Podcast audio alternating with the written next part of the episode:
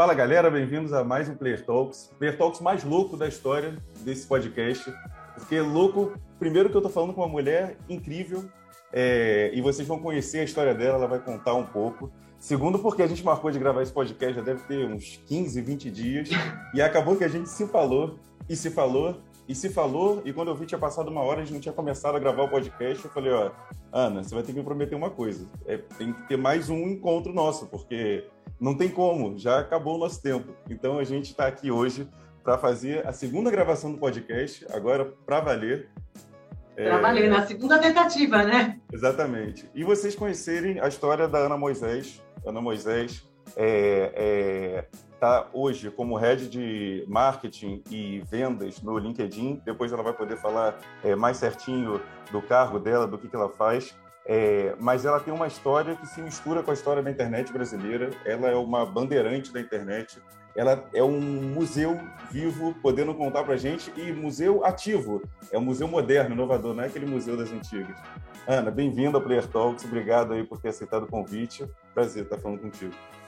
Super obrigada. Obrigada aí pelo museu vivo, né? Mas acho que é isso. Acho que eu tenho que, tenho que admitir que eu devo ser uma das primeiras a, a fazer internet no Brasil, né? O que me deixa muito feliz e muito orgulhosa. E só para fazer uma correçãozinha, eu sou, na verdade, a Head de Market Solutions do LinkedIn. Exato. Tá? Então, é isso. São três divisões no LinkedIn. A gente tem Talent Solutions, a gente tem Sales Solutions e a gente tem Market Solutions, que é, na verdade, a área que vende publicidade dentro da plataforma. É aí que eu ia começar. Explica como que essas pessoas todas que hoje estão dentro do LinkedIn conseguem, dentro aí da, das suas soluções, é, conseguir dar ali um primeiro passo para começar. Eu escuto muito, é, muita gente é, tendo essa dúvida, cara, como que eu começo a, a, a, usar o LinkedIn? Eu sei da importância dele. E é engraçado que assim, eu sou uma pessoa que eu, eu uso, mas eu estou longe de ser qualquer coisa de top voice, mas muitas pessoas vêm me perguntar como que eu começo. E aí a gente tem é, você é, como head de uma frente que consegue proporcionar isso com uma facilidade, com um processo. É, como que as, as, soluções da sua área, aí também explicando um pouquinho da sua área, é, conseguem trazer essa ajuda para esse primeiro passo desse pessoal no LinkedIn? Então vamos lá, eu acho que assim, antes de mais nada, você começa pelo teu perfil, né? Então assim, se você não tem perfil no LinkedIn, digamos que profissionalmente talvez você quase se não exista, né? Então, assim, hoje eu não conheço ninguém que não pergunta. A primeira coisa que a pessoa te pergunta até não é você me manda um currículo, é, a pessoa pergunta: você tem perfil no LinkedIn? Uh, inclusive, há, já um bom tempo é dessa forma. Inclusive, eu tá. nunca vou esquecer que uma vez uma, uma editora da revista Exame falou que quando ela dava destaque dos executivos, das movimentações dos executivos do mercado, a primeira coisa que ela via era se esse executivo tinha perfil no LinkedIn. E que quando ele não tinha, ela não dava o destaque daquela movimentação. Então, a primeira coisa é a tua presença profissional, né? Então, assim, a gente é uma rede social profissional. O objetivo do LinkedIn é, na verdade, criar oportunidade para toda para todas as para todos os profissionais do mundo, né? A gente acredita que a gente entrega essa visão através do que a gente chama de economic graph, que seria um gráfico econômico. O que é esse gráfico econômico? O LinkedIn acha que em algum momento a gente vai conseguir mapear todas as empresas que existem no mundo, todas, todos os empregos possíveis, todas as posições possíveis, todos os skills, habilidades que são necessárias para essas posições, uh, todas as escolas, cursos técnicos que existem para aquilo, Uh, e que na hora que você tiver mapeado tudo isso, na verdade você mapeou o ecossistema de trabalho, né, ou de knowledge work que a gente chama do mundo. E o objetivo é como é que se alimenta o ecossistema, como é que se alimenta esse ecossistema, então como é que eu faço com que as empresas achem os melhores talentos, como é que eu faço para desenvolver os melhores talentos, e aí a gente tem uma solução de learning, né, que é uma, uma solução que ajuda as pessoas a continuamente se desenvolverem. E aí você tem quais são os skills necessários, né? Quais são as habilidades que estão sendo mais procuradas e quais são os cursos, as escolas que conseguem alimentar tudo isso. Então a ideia é que a gente promova esse ecossistema. E o que acontece é que, obviamente, a gente tem uma capacidade de segmentação uh, que não tem paralelo, né? Porque eu não conheço nenhuma plataforma que consiga saber qual é o seu nível profissional, quando você se formou, em que indústria você trabalha, há quanto tempo você trabalha nela, uh, o tipo de atividade que você exerce. Então, o que acontece é que a publicidade, no caso do LinkedIn, ela se utiliza de toda essa segmentação. Então, se você falar para mim, Ana, eu preciso fazer uma campanha para mulheres que trabalham no agronegócio uh, na parte de logística, eu consigo fazer uma segmentação e você consegue falar com essas mulheres que trabalham na indústria do agro e que trabalham com logística. Você fala, ah, eu preciso de pessoas uh, que são business travelers, gente que trabalha, que viaja a negócios. Eu consigo saber por causa do cargo dele, consigo saber porque ele se loga através de outros IPs, consigo saber uh, em função da atividade que ele exerce. Então, a gente tem uma capacidade de segmentação que não tem paralelo. Sem falar que eu tenho, além de ter o perfil das pessoas, eu tenho o perfil das empresas. Então eu consigo fazer, eu consigo linkar tudo, né? Eu consigo unir tudo. Então eu consigo fazer segmentação para empresas, sei lá, de 50 a 200 funcionários que trabalham na, na indústria tal uh, em São Paulo. Eu consigo entrar num nível de assertividade que você não tem em nenhum outro lugar. E acho que essa é, assim, do ponto de vista de comunicação B2B, business to business, ou business B2P, que a gente fala que é business to professional. Então, por exemplo, eu tenho indústria farmacêutica querendo falar com médicos. Né? Eu tenho muitos casos em que a marca quer se comunicar com um profissional específico. É mais do que com um consumidor, é com um profissional. É mais até do que a empresa onde ele trabalha, mas é que profissional é esse? Então, assim, ah, posso atingir advogados? Posso falar com professores que não necessariamente estão ligados a uma empresa? Posso. Então, acho que esse, acho que esse é o grande diferencial aí de, de publicidade dentro do LinkedIn. É, eu, eu falei a questão da marketing e vendas pela questão da assertividade, que eu acho que é um pouco do que você está falando. Assim, tem muitas soluções conectadas e muita parte ali de, de dados que vocês conseguem cruzar para conseguir chegar à parte principal de um qualquer tipo de funil aí de marketing e vendas, né?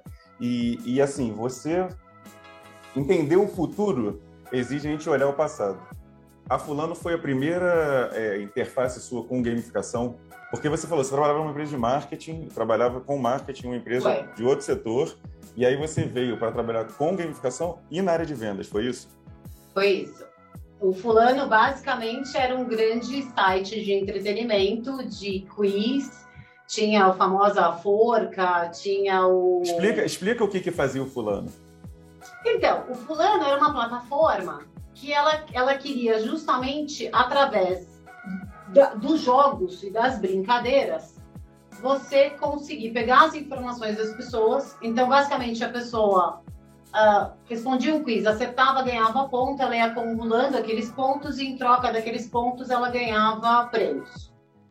E aí tinha de tudo que você puder imaginar. Tinha desde quiz de conhecimentos gerais, até uma forca, até um batalha naval, jogos específicos que a gente fazia para marcas específicas, e aí o fulano foi evoluindo. E, da, e assim, o mercado tinha muita dificuldade de produzir esse conteúdo sozinha. Tanto que o fulano, em algum momento, faz um spin-off e cria FBs, que é fulano para business, que virou uma agência alguns anos depois. Sim. O fulano até existe durante um certo tempo e depois eles desistem daquilo. Porque basicamente o fulano era para fazer o quê? Era para fazer o que a gente conhece hoje como behavioral targeting.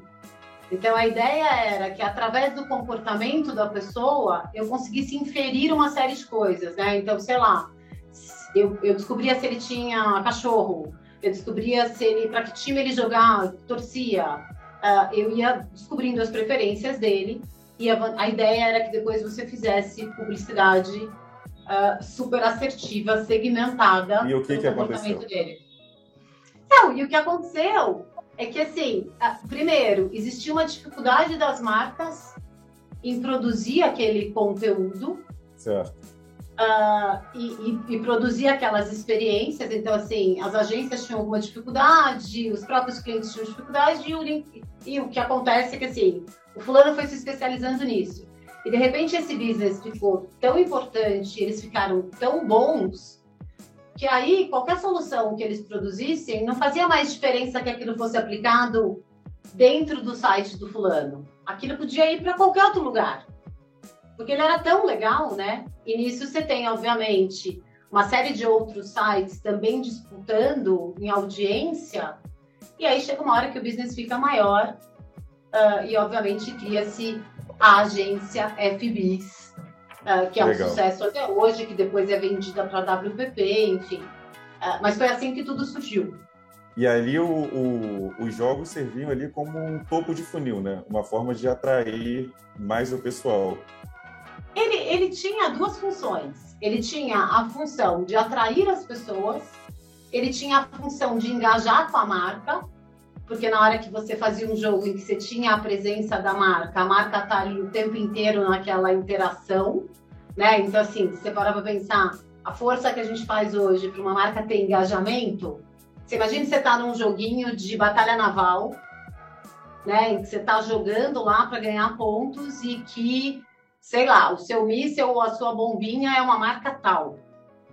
Então, assim, né? É, é, quase como se você tem uma relação super lúdica com a marca uh, e aquilo funcionava muito bem. E além disso, você conseguia meio que descobrir as preferências das pessoas, porque nesse jogo talvez não, uh, mas num outro você mesclava perguntas pessoais uh, com, com, com perguntas mais gerais, né? E você acabava sabendo o que que o que, que move essa pessoa? Do que, que ela gosta? Né? Então, assim, as marcas descobriram ali, é, era quase que um painel experimental, né? Então, assim, até de você brincar, sei lá, tinha, a gente fazia coisas para Unilever na época. Então, assim, né, de combinação de alimentos, uh, tinha coisa com shampoo, tinha. Então, assim, todas as soluções que você puder imaginar, as mais criativas possíveis. E aquilo foi um sucesso. Uh, e, obviamente, acabou evoluindo e aí depois do fulano, né, surgiram vários outros sites que também tinham audiência, porque acho que o grande segredo da coisa é você precisa ter audiência para poder ter as informações das pessoas, para garantir que elas estão jogando. A gente ficou super bom em criar soluções e de repente a audiência já não era mais a mesma, porque se tinha outras coisas interessantes surgindo. E aí, olha, como olha... aquele jogo. É, e o jogo não estava restrito mais só ao fulano, você podia colocar ele em outro lugar, né? Você é, podia usar olha... aquele em outro lugar. Com certeza podia e pode. E assim, é... eu digo que a gamificação ela gera ali um ciclo positivo, né? Você consegue primeiro chamar a atenção, aí motivar ali pelos motivos certos, né? Você dá ponto, dá premiação, é, ter toda uma parte também de colaboração, motivação que vão fazer com que você se motive é, você gera um engajamento por causa da dinâmica, da interação, e isso vai te trazendo resultado. Os nossos números pô, são incríveis assim em termos de satisfação de público e capacidade de alcance, capacidade de engajamento e aquilo que eu falei do passado e do futuro, né? Você está falando da fulano e o princípio é o mesmo. E de repente o momento não era, talvez foi muito cedo, né? Porque eles estavam vendo a aplicação ou só se dava a aplicação de uma forma. É o que você falou, eles foram seguindo é, com é outras isso. coisas e evoluindo em cima de produtos, possibilidades, é, tendências. Mas hoje em dia, com certeza, assim, é, gamificação é esse mercado que pô, tá explodindo, né? É, o mercado de games, ele hoje em dia é maior do que de filme, de streaming é, e, de, e de música juntos. É, o, é uma loucura. Só que você vê uma tendência, uma, uma coisa que já fazia sentido há muito tempo atrás, agora conseguindo é, exercer talvez o, a plenitude aí dessas funções, né? Porque antes você é, falou. É, assim, é muito engraçado, porque o Rogério Silverberg, que é o fundador do Fulano, ele, ele, cria, ele cria o Fulano, tem o spin-off, tem FBs, Aí depois ele, ele vai, ele abre uma, uma agência para atender clientes pequenos em busca, uh, cria essa agência. Essa agência também vira um sucesso. Essa, essa agência também é vendida para a WPP, que é a Blinks, que hoje é Essence Blinks. Uh, ele tenta mais uns outros dois negócios de internet, uh, mas eu acho que ele estava sempre tão visionário que muitas vezes assim o que ele, o mercado não estava preparado. E hoje ele tem uma empresa que chama Fanati, que faz games de celular, uh, que vende na Apple Store e é um sucesso. E, com, e, e, curiosamente, com games, são games meio da nossa infância, sabe? São games de, de simples execução, mas que garante o stickness, né? Que a pessoa tá ali, que é aquele negócio, essa coisa meio caça-palavras, né? Então, assim. E aí você percebe, ele tá sempre preparando o próximo joguinho. Então, assim, ele foi visionário em dois sentidos, né? Na questão do behavioral targeting, que é essa coisa de que o, target sociodemográfico é importante, mas mais do que o sociodemográfico, é importante o teu comportamento, né? Então, assim, existe o contexto, mas existe o comportamento da pessoa. Então, ele foi visionário aí, e acho que ele, sem dúvida nenhuma, ele foi visionário na questão de gamificação, no quanto isso prende as pessoas, o ser humano é competitivo, né? Então, assim, ele quer ganhar mais pontos, ele abre mais uma fase, ele vai e, quando você vai ver, ele está imerso naquilo, né? E ele está até disposto em assistir publicidade, uh, desde que ele continue evoluindo naquilo. Então, assim, o ser humano tem essa coisa, né, de, de querer se superar, de querer. Então, assim, você tem toda a razão. É super efetivo, acho que as marcas vêm descobrindo isso ao longo do tempo. É, uma coisa que tem bastante relação aí da Player 1, né, do, da, da, parte de você colocar a gamificação aí na, no corporativo, no trabalho, e, e o próprio LinkedIn, é, é que você tem essa coisa do, do, do, funil, de você conseguir fazer com que esse ciclo aconteça e você seja mais assertivo. É, então, assim, é, a palavra-chave você falou ali é muito ligada a engajamento, né? É o quanto você consegue, é, hoje em dia, criar ali uma comunidade, deixar ela é, engajada, deixar ela ali ativa e fazer com que essa comunicação e, no fim das contas, essa venda é, aconteça. É, então, assim, é, você falou que, que, não quero ficar te prendendo muito do fulano, é, mas é, assim, é um assunto que a gente vai falar aí de gamificação e, e que é muito bom. Você falou que você dá esse salto e vai para vendas. É, é, é então, vício, é, venda? Eu, Porque daí para frente foi venda. É, no né? fulano eu estava em vendas. No fulano eu já fui para vendas Sim. em fulana. Sim, no fulano eu já estava lá em vendas. E a partir daí eu não saí mais. Então, assim, eu não sei se o, eu não sei se não é, não sei se o vício é em vendas ou se o vício é em gente.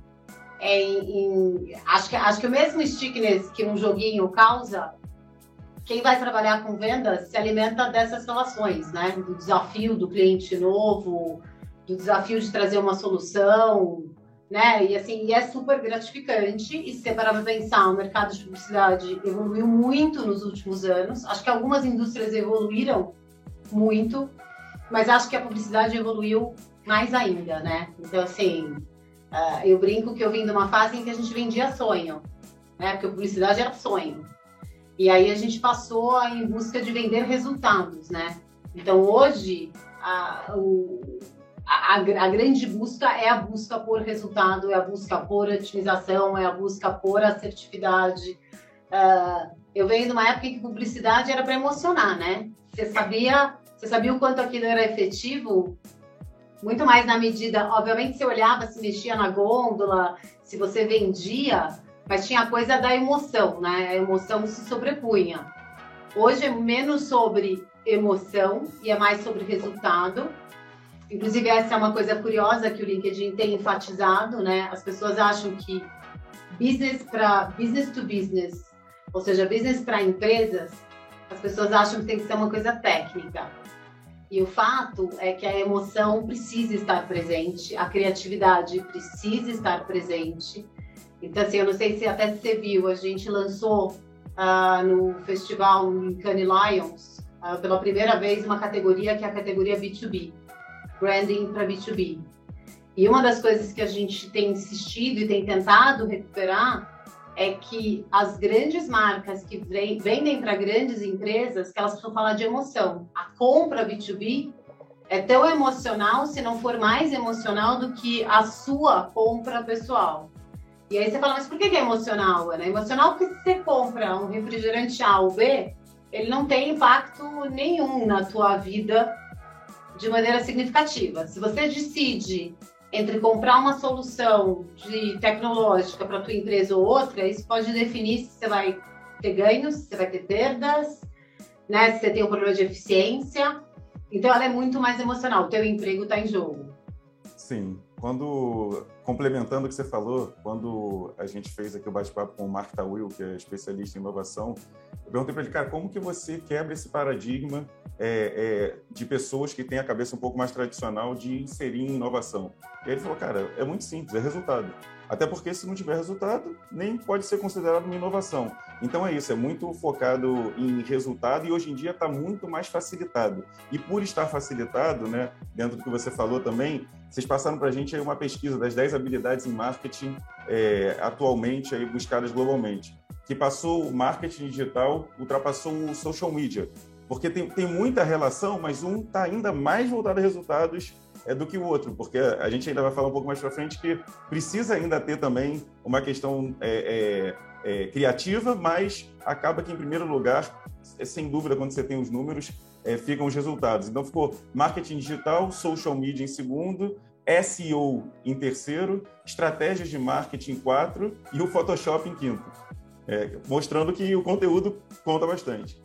Conta bastante, é isso. Eu acho que você tem você tem uma migração dentro do, do marketing para as funções um pouco mais técnicas, né? Então, assim, é muito curioso, porque, inclusive, lá em Cannes, o, o Ryan Rolansky, que é o, o, CEO global do LinkedIn, fala, né, que a, a indústria da criatividade, a indústria da publicidade, uh, perdeu, uh, sei lá, 5,5% das pessoas para empresas de tecnologia nos últimos cinco anos.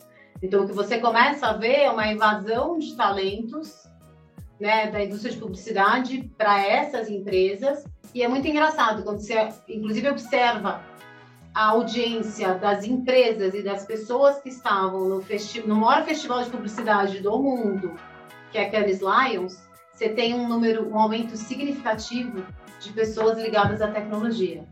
Então, assim, o fato é que a publicidade está muito mesclada com tecnologia.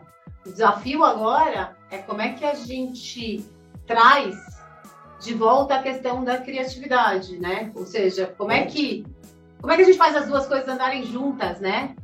Com resultado. Então, assim, com o resultado. Com porque, resultado. assim, naquele momento, de novo, voltando que você estava falando, fulano, naquele momento, é, ainda era muito disruptivo, vocês ainda estavam tendo que ir na parte do hardware. Tinha, ainda havia uma evolução no hardware. Hoje em dia está muito mais facilitado. Hoje em dia todo mundo está com o celular na palma da mão.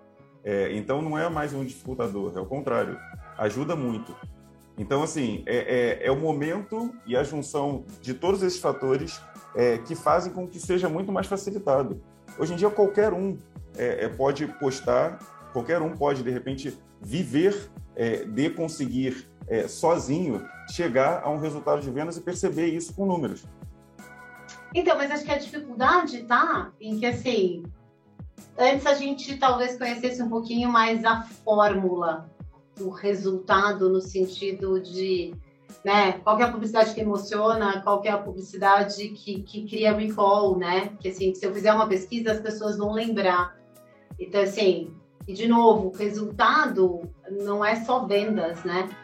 Resultado é o quanto a sua marca é reconhecida. Porque é isso, eu tenho clientes que têm uma distribuição excepcional e que falam, eu vendo porque eu tô, eu tô, a minha logística é tão boa, eu sou tão bom em distribuição que eu vendo mais. Mas se você fizer uma pesquisa, o recall da minha marca não é a primeira marca que vem. O top of mind não é a minha marca. Então é muito engraçado, né? Porque assim, uh, essa é inclusive uma grande discussão com, com os meus clientes. Tem cliente que fala assim, não, mas a minha marca já é conhecida, eu não preciso fazer branding. Você fala então, mas ela é conhecida como marca, todo mundo sabe que essa marca existe. Quando as pessoas pensam na tua marca, elas pensam nos atributos que você quer que ela pense? Ou não? Então, assim, vamos fazer um teste? Coloca uma parte em branding, né? Tira 40% da tua, do teu investimento, coloca em branding. Vamos ver como é que, que acontece com a tua performance? E dito e feito, a performance melhora. Por quê? você falou que eu sou dos primórdios. Pra você ter uma ideia, quando a gente começou em internet, a pergunta era: o banner para você garantir o recall, ou para você garantir a ação, quantas vezes ele tem que aparecer? 9, 12, 19, cada um falava que era, era uma questão de frequência. Era quase, era quase isso, compre batom, né? 28 vezes compre batom. Você vai guardar a marca batom, você vai comprar batom. Para quem não lembra, gente, se tiver uma audiência muito jovem, batom era um chocolate. Não, batom todo mundo batom. sabe. Todo batom mundo sabe? Todo mundo sabe. Até meu filho de 4 também... anos gosta de batom. Ele gosta de batom, então, e tinha essa campanha. Hoje não é a respeito disso.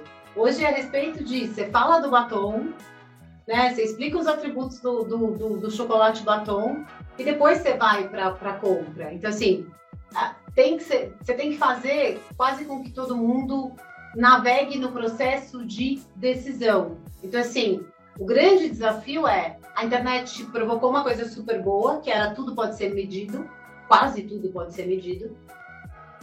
E a gente ficou tão preso no que pode ser medido que o imensurável, o que não pode ser medido, a gente perdeu. E aí uh, a gente está tendo que fazer um esforço de voltar para as marcas, né? principalmente as marcas que são as marcas mais B2B, e falar, olha, fala da tua marca, explica quais são os valores da tua marca, diz quais são os atributos, né? Você evoluiu, e aí você explica um pouco o que, que o teu produto entrega, você coloca o teu cliente falando da experiência com o produto, e aí no final você faz um call to action e fala, você quer saber mais? Você gostaria de conhecer? E aí, assim, é esse processo que é difícil. Isso que, mas aí eu te pergunto, mas isso também não é análise? E aí que, assim, entra a parte melhor de todas, que é o que você falou assim, eu não gostava de vender pela venda, eu gostava de vender pelas pessoas, pelas relações que eu fazia. É, isso não é o, o melhor disso tudo está acontecendo? Porque, assim, vão ser as pessoas que melhor vão analisar e principalmente as que melhor vão entender ali o que, que funciona, o que, que não funciona, que vão fazer essa roda girar de uma maneira mais é, otimizada. Né? Até, até questão de custo-benefício, que até deve ser uma barreira aí do LinkedIn conseguir vender então, ainda mais. Então, mas acho que tem uma coisa do resultado imediato e tem resultado que demora, né? Porque o resultado é uma coisa que, assim, é isso, é para isso que tem teste AB, uh, né? Assim, tem uma coisa de você experimentando aquela audiência, entender o que, que funciona, né? O próprio algoritmo demora um tempo para entender o comportamento das pessoas. A gente acha que sabe como as pessoas se comportam.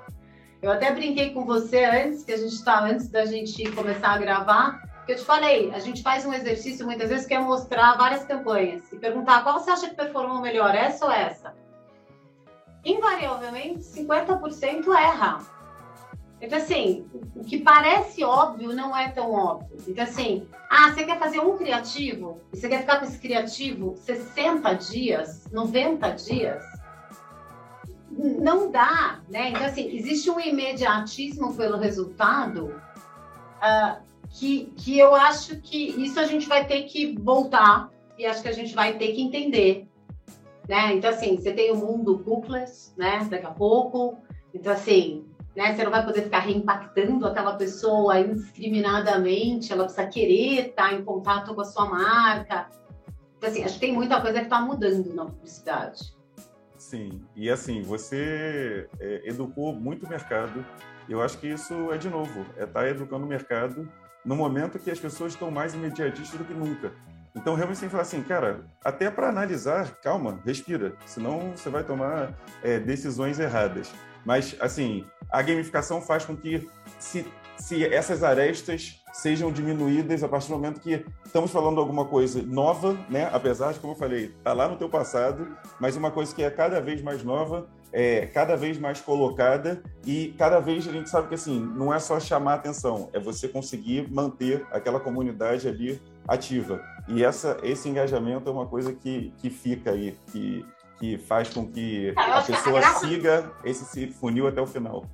Então, acho que a graça da gamificação tá em que você consegue evoluindo, né? Você passa de etapa, né? Então, assim, é isso. Você testa, você vai indo e você cria uma nova fase, você cria uma nova experiência. Então, assim, acho que a, a tentativa e erro tá ali muito, muito viva, né? Ele tá muito... Então, é isso, né? A primeira vez que a gente, mesmo quando você vê publicidade dentro de game, né? Não sei se você lembra, teve uma. Eu não lembro agora qual era o game, mas era uma campanha, acho que do Wendy's, ganhou Cannes, se não me engano, que o Wendy's falava que ele vendia, o hambúrguer dele não era congelado.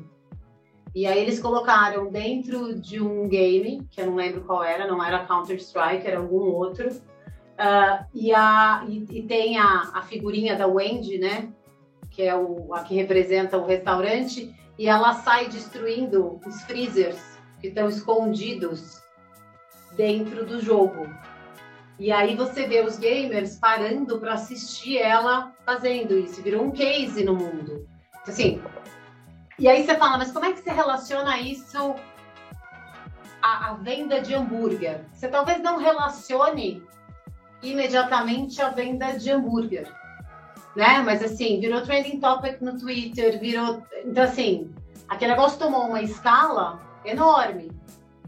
E aí, de repente, todo mundo lembrou: o hambúrguer do Wendy's, não, a carne não é congelada. Se isso gerou imediatamente mais vendas ou não, não sei. É isso. Tá? Mas ele, ele criou um impacto. Então, acho que é a respeito disso. Qual é o Muito impacto, bom. qual é o teu objetivo? O que, que você está medindo, né? Sim, sim. Só para o pessoal ter noção do que a gente está falando, a área de soluções de marketing do LinkedIn atingiu globalmente 5 bilhões de dólares em receita pela primeira vez que reforça a liderança do segmento publicitário no B2B, como você falou. É, é assim, você entrou por ser único, é, você falou, nadando de braçado no mercado, hoje é ainda mais. É, inclusive assim, você sabe que um outro dado interessante, se você olhar, uh, acho que quase que, vai, vou chutar um número, mas eu imagino que algo entre 80% das empresas que fizeram IPO nos últimos anos são B2B.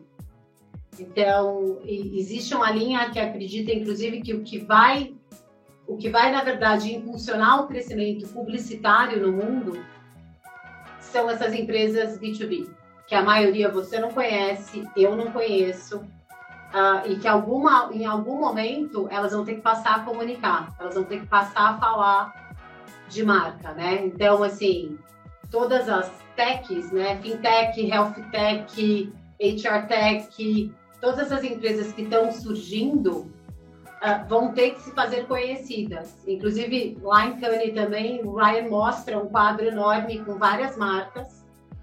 Uh, e ele falou: a maioria de vocês não conhece absolutamente nenhuma. Então, essas marcas juntas valem não sei quantos bilhões de dólares e vocês nunca ouviram falar delas. Uh, elas estão atraindo talentos, então a gente brinca e fala follow the talent, porque assim, os talentos também estão indo para as empresas, que são as empresas que vão drivar o crescimento da economia, que vão drivar o crescimento publicitário. Por quê? Porque são essas marcas que precisam se fazer conhecidas. Então, eu diria que não tem lugar melhor para a gente estar nesse momento do é, que no LinkedIn. E mais, e mais, assim, essas marcas também vão extrapolar do B2B também para o B2C, então vão ficar mais famosas ainda porque de certa forma, uma vez que você já se desenvolveu ali no B2B, um ambiente onde você está sendo testado, né, pra, por empresas maiores que você normalmente, quando você vai é, é, ter ali o início de relação, é, acaba que você vai criando ali uma casca, vai criando ali é, um know-how, como você falou, se não é aqui, ajeita aqui, coloca ali e, e vai para aquele caminho. E vai ser o que vai acontecer. Muita empresa que está fazendo produto para o B2C e serviço, para o B2B, vai passar também a migrar e com uma facilidade por já ter ali o track record operacional bem forte e robusto, né? É, e acho que você tem muita marca que ela é B2B, B2C, né? Então, por exemplo, quando você pega uma marca de benefícios como essas que estão surgindo aí, e tem algumas muito fortes, o que ela faz é, o cliente que compra dela é o RH, é a empresa. Mas quem usa o serviço dela são as pessoas. Perfeito. Então, ela, ela faz, ela, ela meio que faz um trabalho que é, ela precisa impactar o B2B que vai comprar dela, mas ela precisa fazer com que quem usa esteja feliz ou entenda o valor daquilo. Então, assim, uh, eu lembro que lá atrás, uh, vou até te dar um exemplo de uma campanha que a gente fez que era muito engraçada.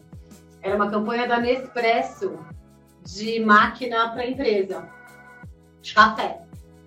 Acho que era Nespresso. Ou era Nespresso ou uma dessas. E aí ela faz, a, a campanha que eles fizeram era adeus o cafezinho ruim. Então era para as pessoas se organizarem e pedirem um café melhor. Então, eles começam, eles fazem uma ação uh, que é no sentido dos funcionários pedirem um café. Né? E aí, se eles comprassem, sei lá, tantas cápsulas, a empresa ganhava uma máquina XPTO. E funcionou.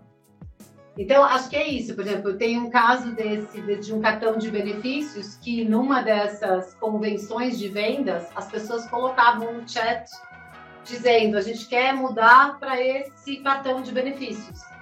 E aí a pressão das pessoas foi tão grande que a empresa falou: ah, então tá bom, então vou mudar. É, mas é óbvio que o trabalho é conjunto, né? É B2B é. e B2C. É, é mercado como um todo são as nossas vidas, porque eles passam mais tempo aí trabalhando é, do que com outras coisas. É, e é o networking, né? É tudo isso conectado que está fazendo com que cada vez mais o LinkedIn tenha relevância é, e que cada vez mais também é, o LinkedIn consiga ser ali uma forma de você ter um, um funil para sua carreira, um funil de marketing, um funil de vendas. Todo mundo está se vendo ali, podendo está falando, está aparecendo, está se vendendo, assim como também teve as melhores ferramentas do mercado para conseguir chegar é, nessas frentes. E todo mundo está muito curioso, porque, bem ou mal, o LinkedIn ainda está para se desenvolver bastante aí dentro desse mercado que a gente está falando, que ele já é muito é, único e muito à frente. E aí, eu queria que a gente fizesse uma brincadeirinha, que tem que ter jogo, né? No podcast hum. gamificado tem que ter jogo. Você tem que fazer uma de gamification um, aí. Um, é. um, verdadeiro ou falso, né? Na verdade, um mitos e verdades sobre algumas hum. coisas do LinkedIn. O LinkedIn sendo visto aí como um funil de marketing e vendas, onde você tem atração, nutrição, conversão, venda, retenção, e a gente passando aí para ver em cada um desses passos o que, que tem de é, verdade, mentira, ou o que, que é só um mito mesmo. Primeira pergunta, lá do topo do funil, na parte de atração. O algoritmo ele realmente ajuda é, a página pessoal mais do que a página empresarial? Isso é, é verdade? É mito? Isso é mito. Isso é mito. O algoritmo o algoritmo está preocupado com a relevância. Né? O que vale para o algoritmo é o quão relevante a taxa de engajamento que, que aquele conteúdo tem. Então, ele vai privilegiar sempre o conteúdo que mais engaja dentro da plataforma. Independente se é marca, independente se é pessoa, independente se o cara é um influencer, se ele é um top voice. Eu já vi top voice uh, surgir do nada, de gente que se apaixonou pela plataforma, começou a escrever, escrevia tão bem uh, e virou um top voice. E a pessoa me liga e fala assim: Você teve alguma coisa a ver com isso? Eu falei: Nem sabia que você tinha virado um top voice. Então, assim, tem a ver com relevância, com a tua capacidade de conectar então é isso, tem a ver com o número de conexões que você tem, o quanto as pessoas engajam com aquele conteúdo, o quanto elas compartilham aquele conteúdo. Então, assim, é esse o objetivo do, do algoritmo. Muito bom. E, e, perguntinha também aí nessa parte de atração, que é dúvida de todo mundo e é uma das é, atividades que a gente colocou lá como as mais buscadas. Na parte de SEO, como que o LinkedIn se usa de SEO para conseguir também tornar a plataforma ainda mais relevante? Então, o que acontece é que hoje, se você entrar em qualquer sistema de busca, procurar o teu nome ou o meu, uh, provavelmente o primeiro resultado é o nosso perfil do LinkedIn. Só isso. Então, nosso perfil, é, os nossos só, perfis são só isso já ba... Só isso já bastaria, né, Ana? Só isso já é bastaria. Isso. É isso, os nossos perfis estão super bem indexados. Inclusive, é muito engraçado, porque às vezes você procura pelo nome da pessoa dentro do LinkedIn e se você não sabe exatamente como ela é, como é, você não acha. Se você entrar numa busca e puser o nome, ele traz o perfil. É muito louco, porque às vezes você tem, você tem homônimos, né? Você tem gente com nomes muito próximos. Então, super funciona. Uh, obviamente, tem um SEO dentro da plataforma, uh, mas aí muito mais uh, voltado uh, para você poder, por exemplo, usar filtros né, de contratação das pessoas. Então, assim, ele vai procurar, né? Então, assim, ah, se você colocou lá Customer Experience e eu colocar no meu filtro de recrutamento que eu quero gente com Customer Experience, ele vai, ele vai entender que aquilo é relevante no teu perfil uh, e ele vai, ele vai dar destaque para você. Mas é isso. Boa. Agora me diz uma coisa aí, principalmente para quem está é, nesse momento começar a usar LinkedIn. Nesse momento de atração, o que, que funciona mais? O que, que você tem de dica? Quais as ferramentas que vocês é, oferecem para conseguir ter essa primeira captação da atenção ali da pessoa? Então, a primeira coisa é, teu perfil precisa estar completo, né? Então, assim, precisa ter uma foto, precisa ter uma foto que represente você. Então, não é uma foto de você 15 anos mais novo, né? De óculos escuro, que eu não te reconheça. A intenção é que você seja reconhecível por aquela foto, né? Se você coloca um, uma, um header ali que representa quem você é, aquilo ajuda. Então, assim, o perfil precisa estar super completo, precisa estar com foto, você precisa colocar a indústria que você trabalha, porque tem gente que faz busca só por indústria. Então, assim, teu negócio é gamificação, teu negócio é games, de algum jeito você precisa colocar qual é a indústria em que você trabalha. E na hora que você for descrever quem você é, lembre-se que é o tal famoso elevator pitch, né? Você tem um minuto para dizer quem você é, o que você faz e encantar a pessoa. Então, é menos a respeito do teu currículo, não é para você repetir tudo o que está escrito ali embaixo, mas é assim, se eu tiver aquele espaço para descobrir quem é você e me encantar por você, tem que estar tá ali. E aí, hoje você tem uma série de recursos, né? Porque na hora que você coloca os teus passos de onde você trabalhou, você consegue colocar mídia, né? Então, você consegue colocar uma entrevista que você deu, por exemplo, você pode colocar uma entrevista que você deu, você pode colocar o podcast que você mais gosta, uh, enfim, você conta um pouco da tua jornada profissional com mídia, com imagem, com, você põe um PDF, você põe uma entrevista que você deu, então assim, é super rico. Outra coisa, chama a atenção as conexões que você tem em comum. Né? Então, quando você entra, a primeira coisa que você olha e fala assim, nossa, mas eu tenho em comum com o Flávio 49 pessoas, 150 pessoas. Deixa eu ver quem são as pessoas em comum. Então, essa é uma coisa que as pessoas prestam atenção. As pessoas olham o que você posta. Porque, do mesmo jeito que você falou que eu sou um museu, eu sou de uma época em que a gente tinha que fazer uma redação quando a gente ia entrar no processo seletivo, né? Uma forma de você conhecer o candidato era pedindo para ele fazer uma redação. Hoje você conhece o candidato pelas coisas que ele posta. Então, a primeira coisa que todo mundo olha é o que, que ele posta. Ele engaja com o quê mesmo? Né? Porque te ajuda a ter uma percepção muito maior de quem é aquela pessoa. Outra coisa, as pessoas devem investir um tempo na construção dessa rede. Não é um concurso de popularidade, gente. Isso aqui não é quanto mais conexões você tem. É quanto mais conexões relevantes e valiosas você tem. Como tudo na vida é uma troca. Então, assim, você precisa ter ou conteúdo para compartilhar, ou você precisa efetivamente consumir conteúdo de outras pessoas. A relação tem que ser de duas mãos, né? E a tua rede tem que ser uma rede com valor para você.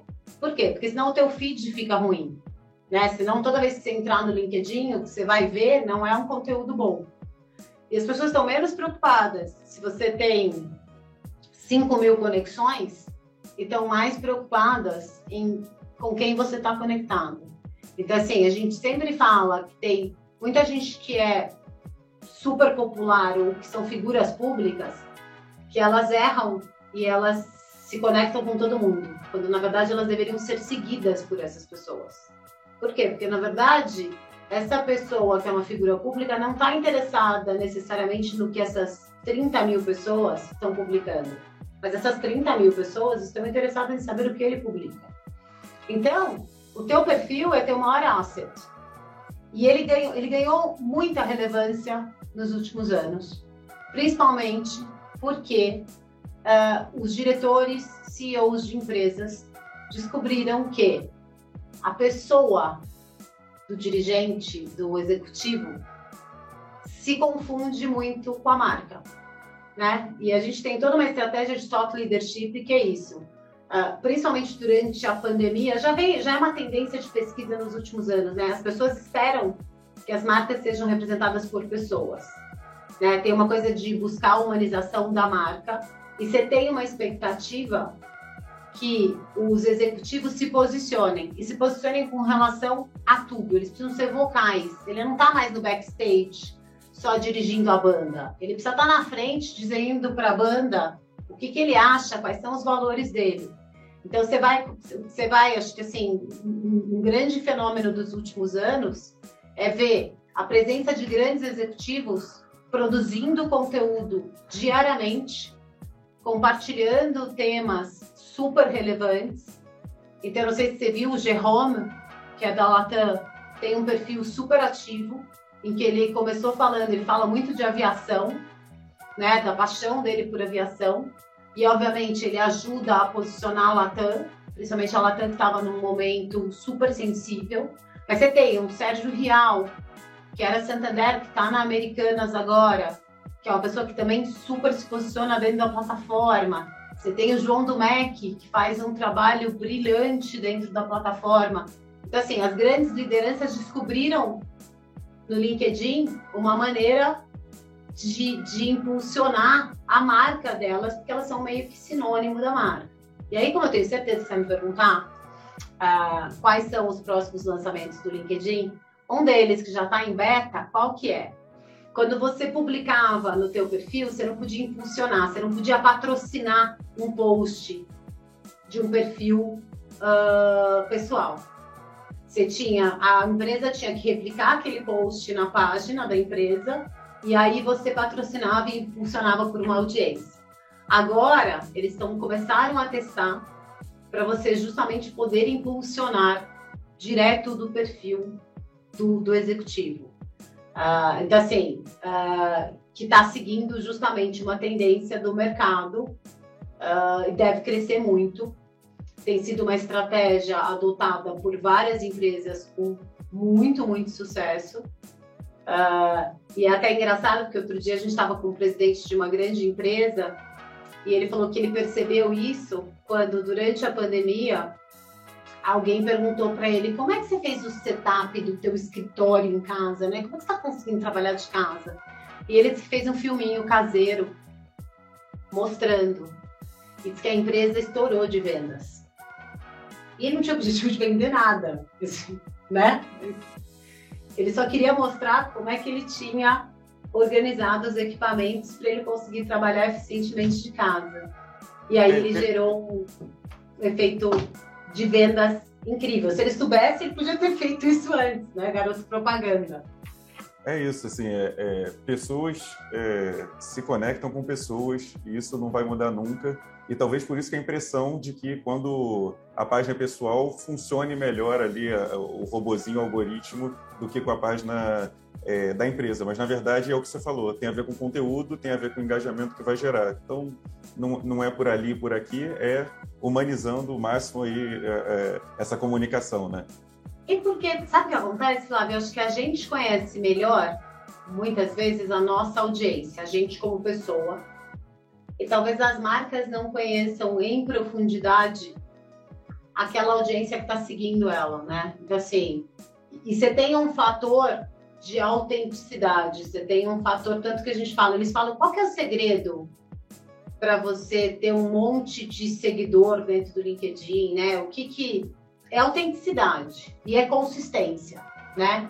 Então, assim, o, o, Jeff Winner, que era o, o, CEO global antes, ele falava que frequência gera consistência.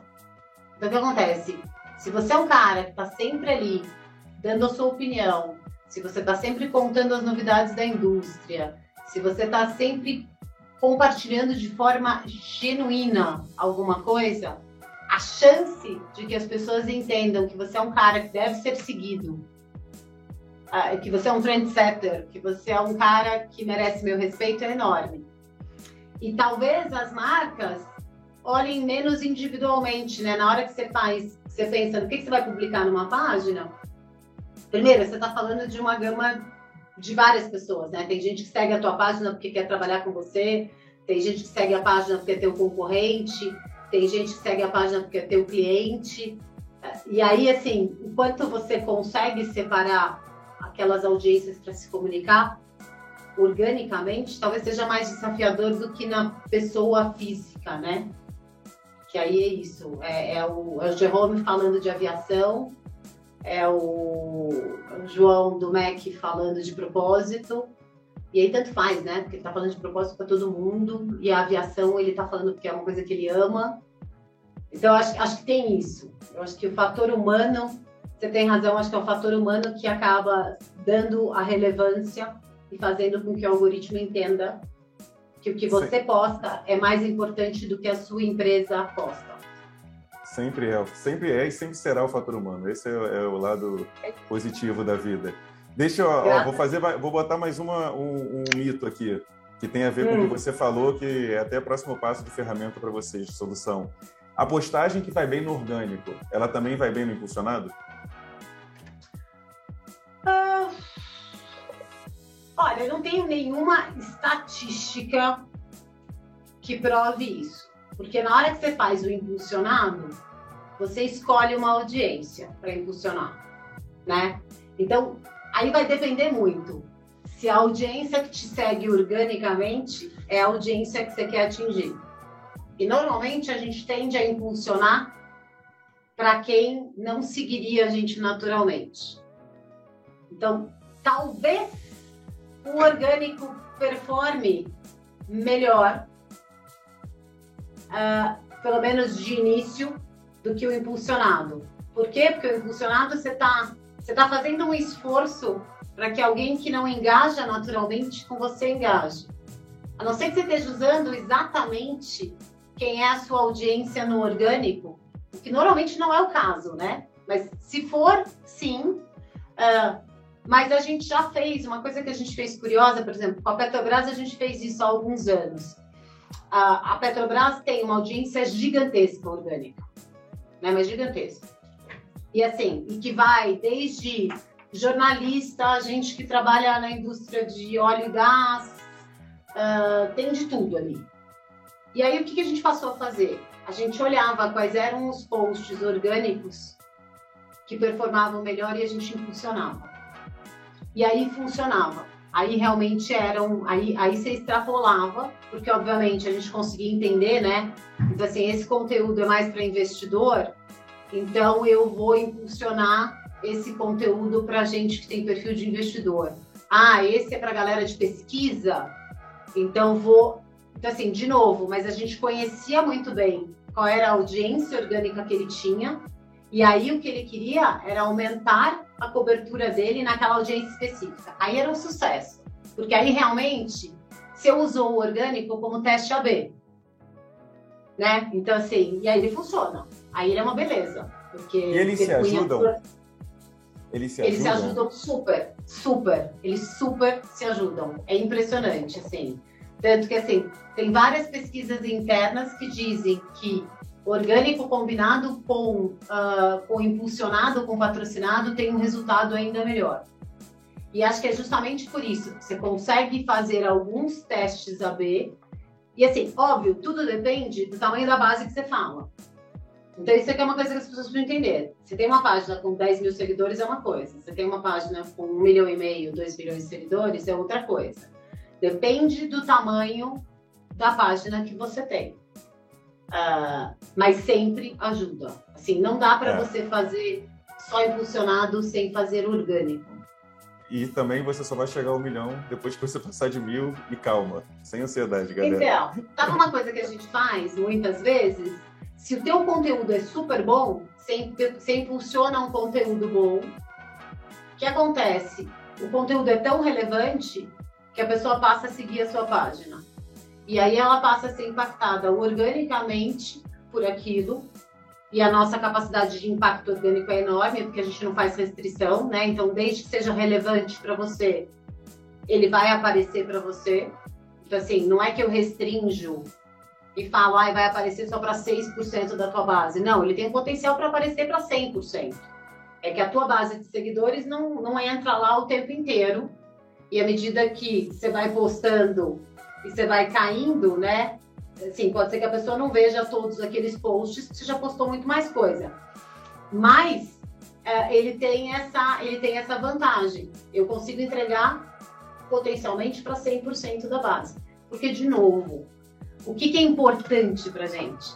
O que é importante é, é, o, é o, a qualidade do serviço que eu te entrego, é o engajamento que eu consigo gerar que vai garantir que a minha audiência continue voltando é que ela acha o que ela quer, é que o que eu mostro para ela seja relevante para ela. Então, assim. Boa. Voltando aí para o nosso, pro nosso funil, um desafio aqui, um mitos e verdades aqui da parte da nutrição. No LinkedIn, é ideal postar uma vez por dia, em determinado horário, na hora do almoço, por exemplo? Uma vez por dia uma, e, e, na hora do almoço? O, é, é, o, é o, a frequência o momento ideal? Então, vou te dizer que também não tem, também não tem essa métrica, né? Assim, se você é um cara que posta todo dia, mas o que você posta tem baixo engajamento, o algoritmo vai te ele vai te excluir também. Ele começa a deixar você tanto que assim, tem alguns casos de pessoas que falam assim, mas eu posto todo dia. E aí você vai ver, o que ele posta é assim, ah, ele está tentando vender o serviço da empresa dele, ele não está oferecendo nenhum conteúdo.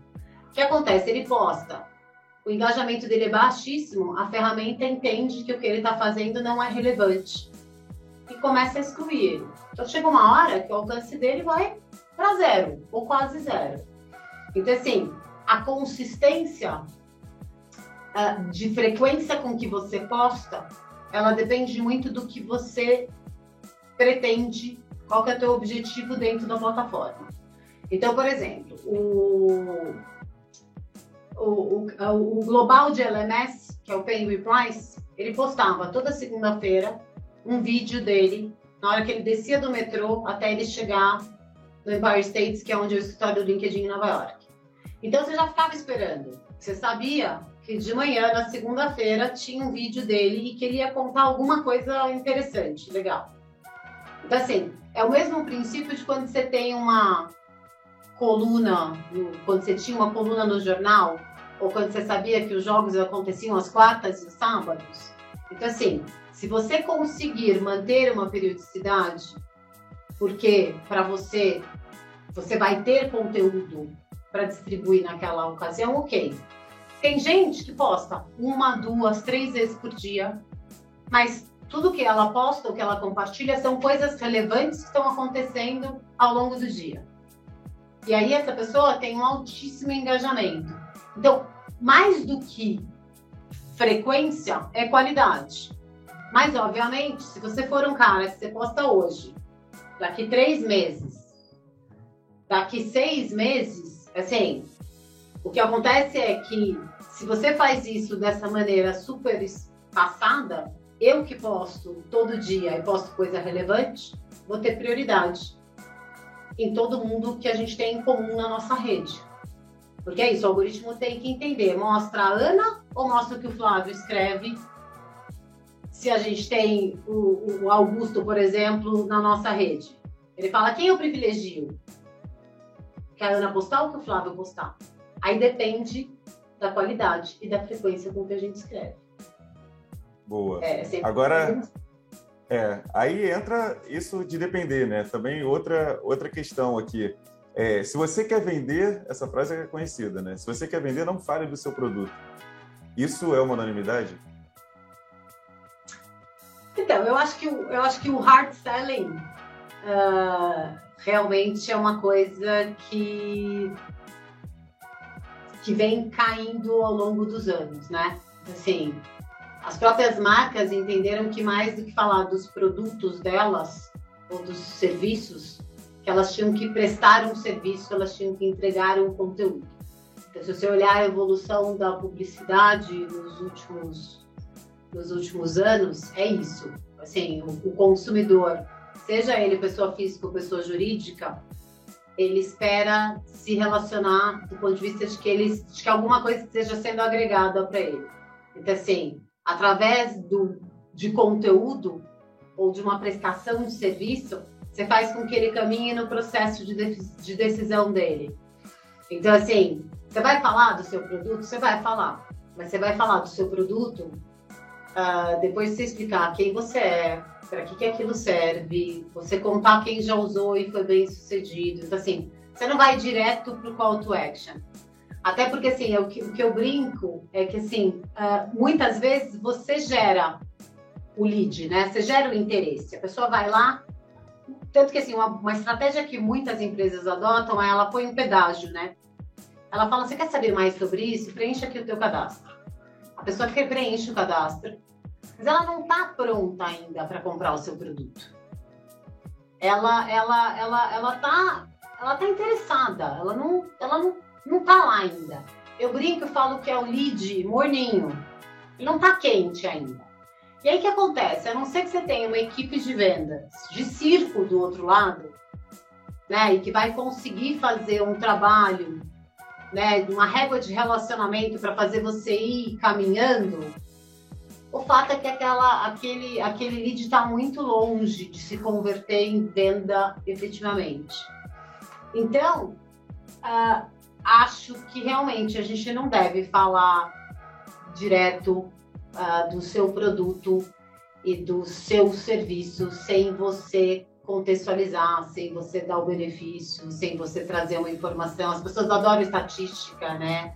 As pessoas adoram infográfico.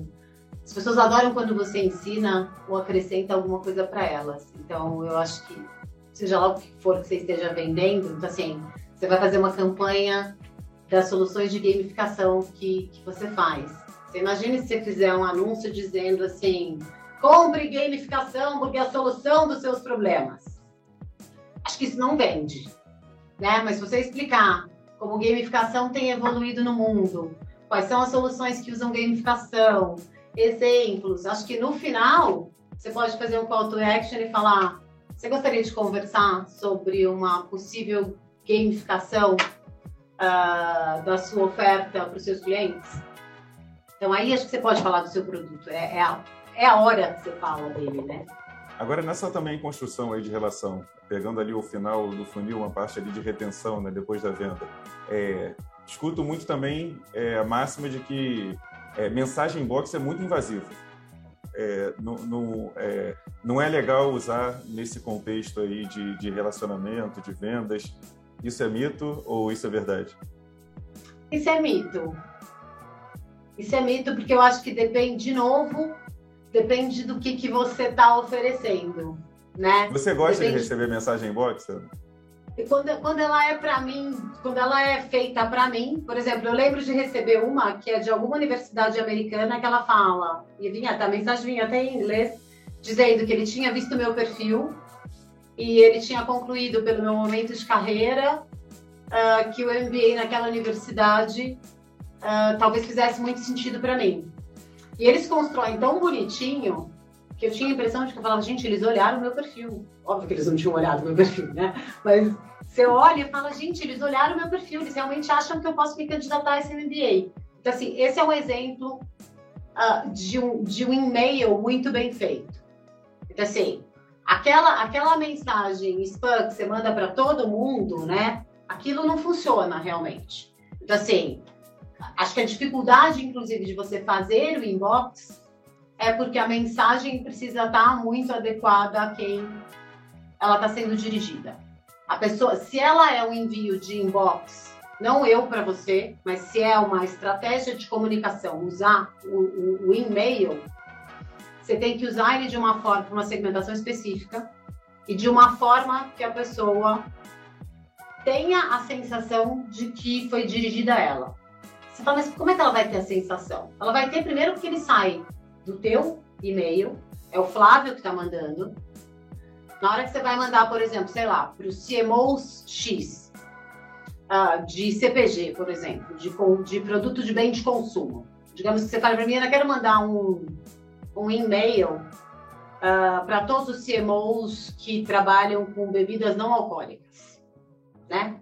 Então vai sair do Flávio para Maria Luísa, e aí você precisa escrever um texto que seja neutro, mas que pareça que foi escrito para ela. Algo do tipo, sei lá, Maria Lúcia. Uh, observando as últimas campanhas que você tem feito e o público que você busca atingir, acho que gamificação não pode estar fora da sua estratégia de comunicação. Tenho aqui dois ou três exemplos uh, ah, para você ver. Se você achar que faz sentido a gente marcar uma, uma conversa, por favor, me chame. Ou clique aqui. A pessoa tem a sensação de que você mandou especificamente para ela. Então, por exemplo, a gente tem várias empresas que distribuem para investidor uh, o, o, resultado da empresa. E aí, na hora que ele manda esse e-mail, ele manda esse e-mail de uma forma que você fala, mandou para mim. Eu não acho que ele. Então, assim, funciona, tem que saber usar. É mais difícil de usar, porque ele não dá para ser usado massivamente, ele precisa estar dentro de uma certa segmentação. Mas, só para você entender, a gente tem um controle então, assim, você não consegue, eu não recebo mais de um e-mail uh, a cada 60 dias. Então, o número de e-mails que eu vou receber, desses que são patrocinados por, por marcas, é muito pequeno.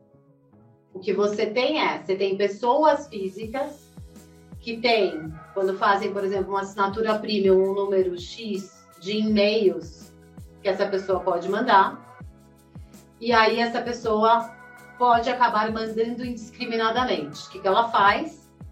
Ela pega lá, sei lá, 40 nomes, escreve um e-mail igualzinho, já recebi alguns desses, igualzinho e manda para todo mundo.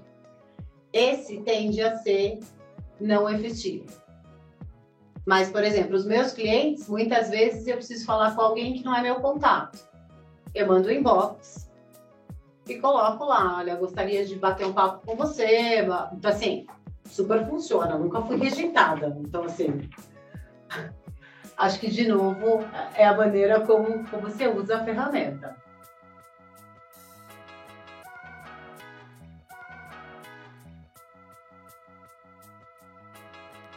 Legal, Ana. É, outra coisa que, que linka aí é, com o LinkedIn é, a gente começou lá atrás, há 11 anos, trabalhando gamificação muito voltado para o público publicitário, né? Pessoal de marketing, as agências, público publicitário. Só que logo no início a gente viu essa carência de passar o conteúdo ali no formato né, de cursos, treinamentos, de uma maneira é, mais interessante. E você tem, vocês têm o LinkedIn Learning, né, que é uma plataforma que, como você contou, está tá se desenvolvendo, está cada vez ganhando mais força, principalmente depois da pandemia. Né? Vocês devem ter ajudado muitas empresas a se organizar nessa parte de, de educação é, e desenvolvimento dos funcionários.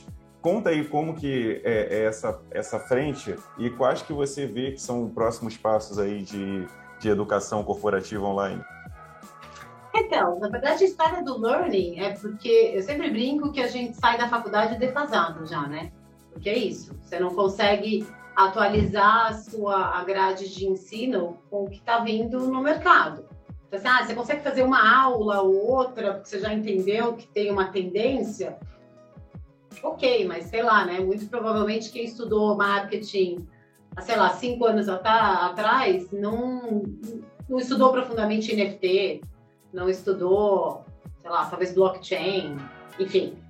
Uh, e aí o que acontece é que assim, a gente começa a ver gaps nas formações das pessoas, né? Então assim, quando você começa a perceber que você tem um número de profissionais que estão perdendo seus empregos e que estão sendo substituídos por outras pessoas e você olha qual é o skill que elas têm, você consegue claramente ver o que está faltando.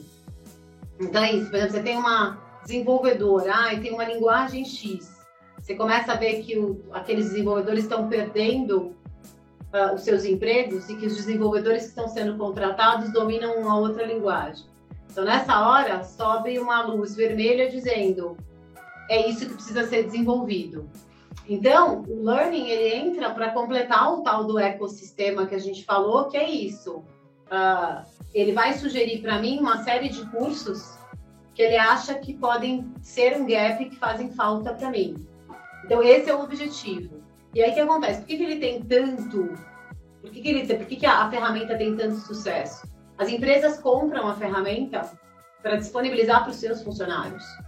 Por quê? Porque é mais fácil você pegar uma ferramenta que já tem uma série de cursos ali uh, e que você pode acompanhar o desenvolvimento do seu profissional, porque é isso, eu contratei, eles me contrataram há oito anos.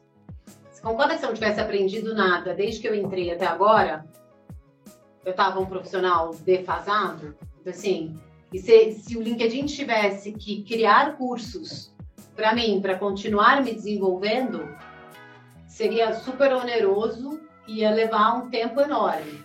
É mais fácil se ele disponibiliza uma ferramenta para mim e que essa ferramenta sugere, diz, Ana, faça esse curso, né? E se fosse alguma coisa que fosse super incentivada pelo LinkedIn ou por qualquer empresa, você pode acompanhar. A Ana fez esse curso, Heraldo fez esse, Patrícia fez esse. Então, é uma forma da empresa continuar desenvolvendo os seus profissionais para que eles continuem servindo bem a empresa, para que eles continuem se, se desenvolvendo. Porque senão você vai ter as pessoas, ou pelo menos, sei lá, 50% das pessoas que não são autodidatas e não vão procurar sozinhas se desenvolver, elas vão ficando defasadas. Então, assim, acho que o desafio é, ah, é podcast, é vídeo, né? Então, assim, a maioria dos cursos é vídeo.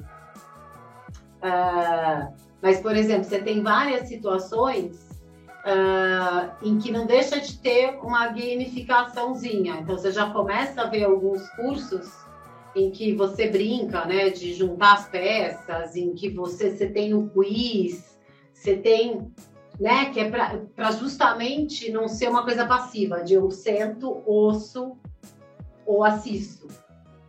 Então, sim, acho que educação Uh, educação provavelmente é uma das coisas que mais tem mudado, uma das indústrias que tem mais sofrido mudança.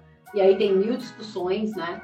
Se a gente, se a gente vai, quais são os cursos que vão precisar ter uma grade fixa e quais são aqueles que você constrói, né? Então assim, se eu resolver fazer um curso de games e eu vou ter uma universidade de, que vai me formar em, em games, quais são as matérias que eu considero que são mais importantes. Você talvez não possa fazer, você não vai fazer isso com medicina, você não vai fazer isso com engenharia, mas outras profissões, muito provavelmente você não vai ter um currículo igual a outro.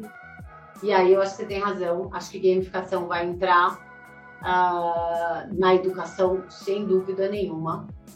Uh, eu sei que tem várias tentativas no mundo inteiro, uh, porque inclusive é uma forma de você ludicamente, inclusive se você pegar a criança, né, menor, o processo de aprendizado quando você trabalha com, com o game é muito, é muito mais rápido. Então, acho que sim, acho que isso chega nas empresas e acho que você tem aí acho que tem aí uma super oportunidade. É, isso na verdade já é uma realidade, é uma realidade que está sendo também construída. É um processo. Né? A gente falou da fulano lá atrás que ainda talvez não era o momento. Agora é, é um processo onde você consegue é, ter também uma, uma, uma geração que já nasceu dentro desse mundo de games. Né? Então, isso também é, facilita muito. Agora, você então está vendo essa parte do LinkedIn Learning já caminhar para um lado de gamificação.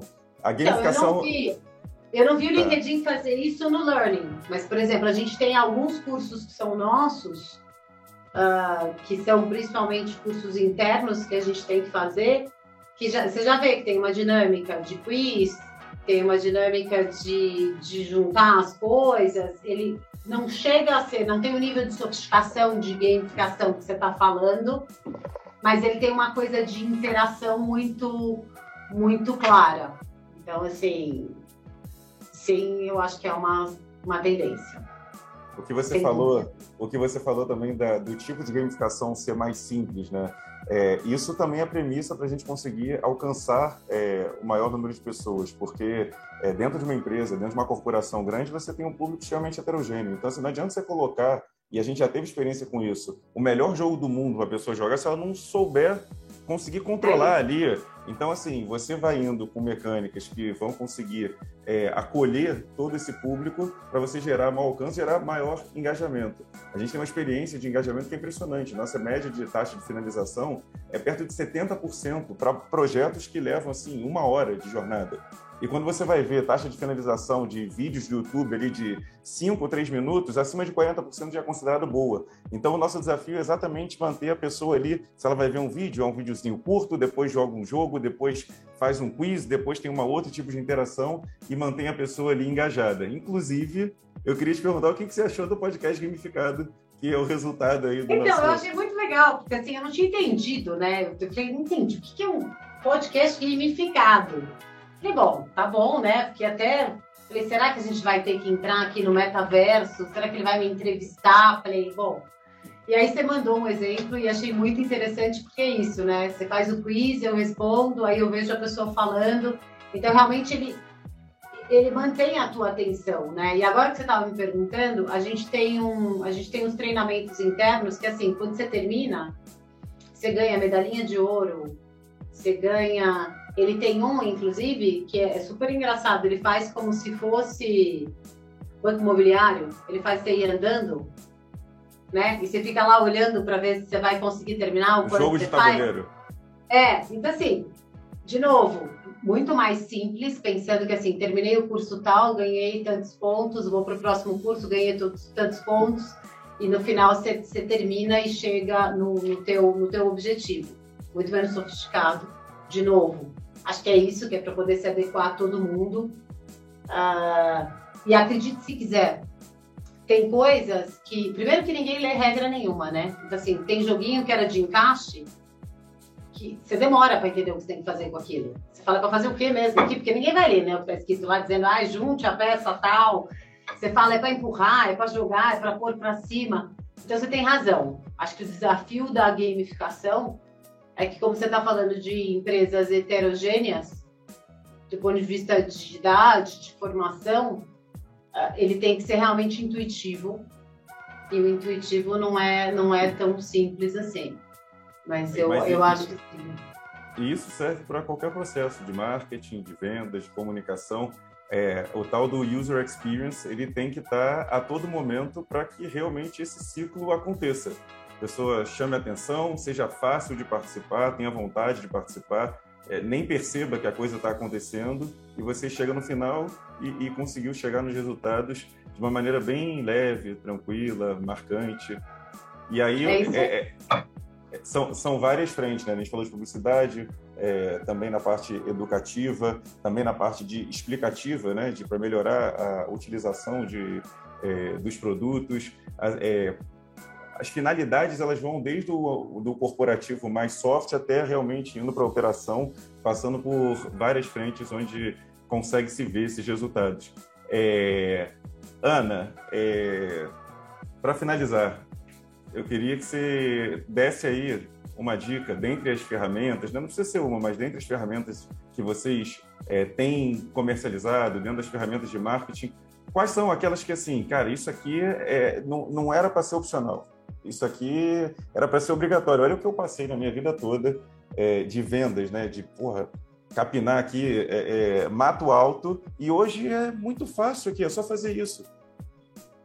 Eu vou te falar que assim, não é nenhuma ferramenta que eu vendo. É, é, é o que a plataforma disponibiliza. Então, assim, hoje não faz sentido uma empresa não ter uma página no LinkedIn e ela não ter uma página com conteúdo. Então, assim, Uh, a empresa, a, a, página não pertence só ao RH, a página pertence à empresa. Então, assim, ela é a tua vitrine para você se posicionar do ponto de vista de marca empregadora, do ponto de vista de marca, do ponto de vista de negócios. Uh, e outra coisa, eu acho que, assim, as empresas deveriam incentivar que os seus funcionários tivessem um perfil no LinkedIn e um perfil ativo. Está provado que quem tem um Social Selling Index alto, e a gente tem até essa métrica dentro da ferramenta, essas pessoas que têm esse índice alto são pessoas que, se elas forem de vendas, o percentual de pessoas que atingem a meta é muito maior. Então, assim, o fato é que, do mesmo jeito que você falou, que tudo passa pela relação humana, uh, networking se manter conectado com as pessoas certas, alimentar essas conexões nunca foi importante. Então, assim, hoje, não interessa o tamanho da tua empresa, quantos funcionários você tenha, qual é o negócio que você tem, você deveria ter uma página ativa, o teu perfil deveria ser ativo, porque assim, você mandou um e-mail para a CMO da Coca-Cola. A CMO da Coca-Cola não faz ideia quem seja você primeira coisa que ela vai fazer, ela vai entrar no teu perfil. A primeira entra no teu perfil. Antes de entrar na página da tua empresa, ela entra no teu perfil. Ela entra no teu perfil, ela vê com quem está conectado.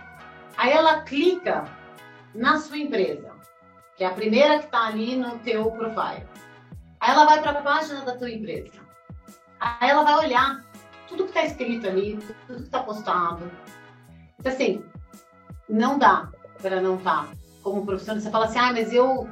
Assim, essa era uma das coisas que a gente mais ouvia. Eu sou concursado, eu não pretendo mudar de emprego, eu sou dono da minha própria empresa. Então, se é dono da própria empresa, se herdou, se é concursado, qualquer coisa, as pessoas procuram o perfil. Vou te dizer que até perfil de médico, as pessoas agora entram para ver onde esse médico trabalha, quem é esse médico.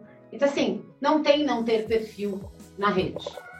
E assim, a empresa é inteligente, ela entende que o funcionário, enquanto funcionário, representa a empresa onde ela trabalha. Então, a gente vê muitos casos em que a empresa fala assim: ah, mas se eu for estimular a pessoa a fazer, será que não vai ajudar ela a arrumar emprego? Talvez sim. Então, seja você um bom empregador para manter essa pessoa eh, no, no seu time. Mas, assim, ajuda a sua empresa quanto mais gente estiver representando a sua empresa dentro do LinkedIn. Então, assim, eu acho que essa é a dica. E, assim, se você for pensar em empresas que querem fazer diferença, uma estratégia forte de top leadership faz diferença. Então, assim, o Satya representou uma mudança no, na Microsoft. A gente tem vários casos de, uh, uh, de executivos, de CEOs, que acabam dando a cara e o tom daquela empresa.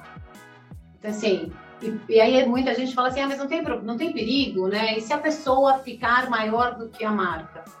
A tua marca não é tão grande assim, né? Porque assim, de novo, por mais que aquela pessoa impulsione a tua marca e vire até sinônimo daquela marca, aquela marca precisa ser suficientemente forte. Então, assim, essa seria a maior dica. Eu acho que as, eu acho que as empresas e os profissionais deveriam olhar para o LinkedIn com outro olhar. Acho que a maioria já olha, mas quem não olha, deveria olhar. E tem espaço para todo mundo, para o tímido, para né, para você que é mais low profile, então faz uma rede mais fechadinha, tá tudo bem. Uh, mas não dá para não estar tá presente na rede. Eu vou até olhar a tua página depois para ver como é que ela tá, ver se eu preciso dar uns pitacos, para ver se ela tá. Maravilhoso. Maravilhoso. Ela tá boa, Olha, já, já, que, já que tá oferecendo, hora da Player 1 também. Bom, é. dá uma olhada em tudo. Adorei. Ana, obrigado por você ter compartilhado todas as suas histórias, sua experiência. É, como eu falei, você é, é, é, um museu vivo, mas no bom sentido, porque não é aquela coisa de olhar para trás e falar assim, ah, ela não está antenada, ela não sabe mais como é que é. Pelo contrário, você viveu toda uma história e hoje você está é, numa posição e no lugar e com uma postura de estar tá sempre olhando para frente, é, de estar tá querendo sempre inovar, porque você consegue ver essas histórias e, e, você fica muito mais fácil você ter as certezas para montar o futuro é, olhando as histórias. Você sentiu, você viveu, você fez isso. É, e nada melhor do que você conseguir compartilhar isso, outras pessoas poderem escutar. Realmente é uma aula, apesar de para você deve ser muito natural. É, você falou muita coisa que são caminhos para as pessoas darem é, é no seu para sua vida, para sua carreira é, e às vezes até para a autorrealização, né? Então, obrigado por tudo. Espero que você tenha gostado. Nada, foi um prazer. Quero só ver, quero ver o resultado final. Quero ver como é que você faz esse quiz com essas respostas gigantescas que eu dou depois. Essa eu quero ver. É isso aí. Pessoal, então a Ana já falou. É, vão no podcast gamificado, conheçam é, como que é esse formato novo que a gente fez e vocês vão ver também ali os melhores momentos com a Ana, vão ter perguntas informativas, é, vão curtir. É isso. Obrigado. Até o próximo episódio. Obrigada. Valeu, pessoal. Tchau.